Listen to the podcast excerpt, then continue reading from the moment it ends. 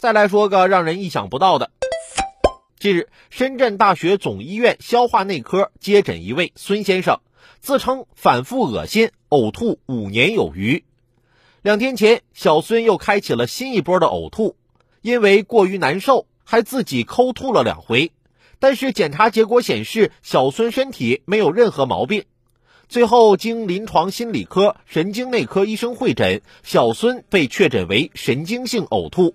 据医生分析，小孙早年存在儿童期忽视，在脑发育关键期缺乏爱、安全和经验刺激，导致形成回避型人际依恋。成年后和女性建立稳定恋爱关系需要主动浪漫行为，这对于小孙来说情感消耗显著，触发了早年不安全的感受。呕吐实质上是对压力的应对方式。最后，经过心理疏导并配合药物干预，小孙顺利出院。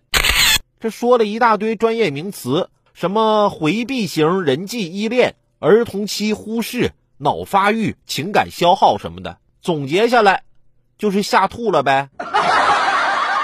其实别看我是主持人，但你们知道我有多社恐吗？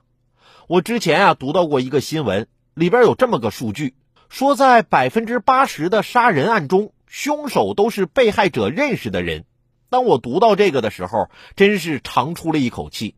谢天谢地，我可不想在被谋杀的同时，还得再新认识个人。这大工作日的也太累了，被杀都够惨的了，难道还是通过自我介绍的方式？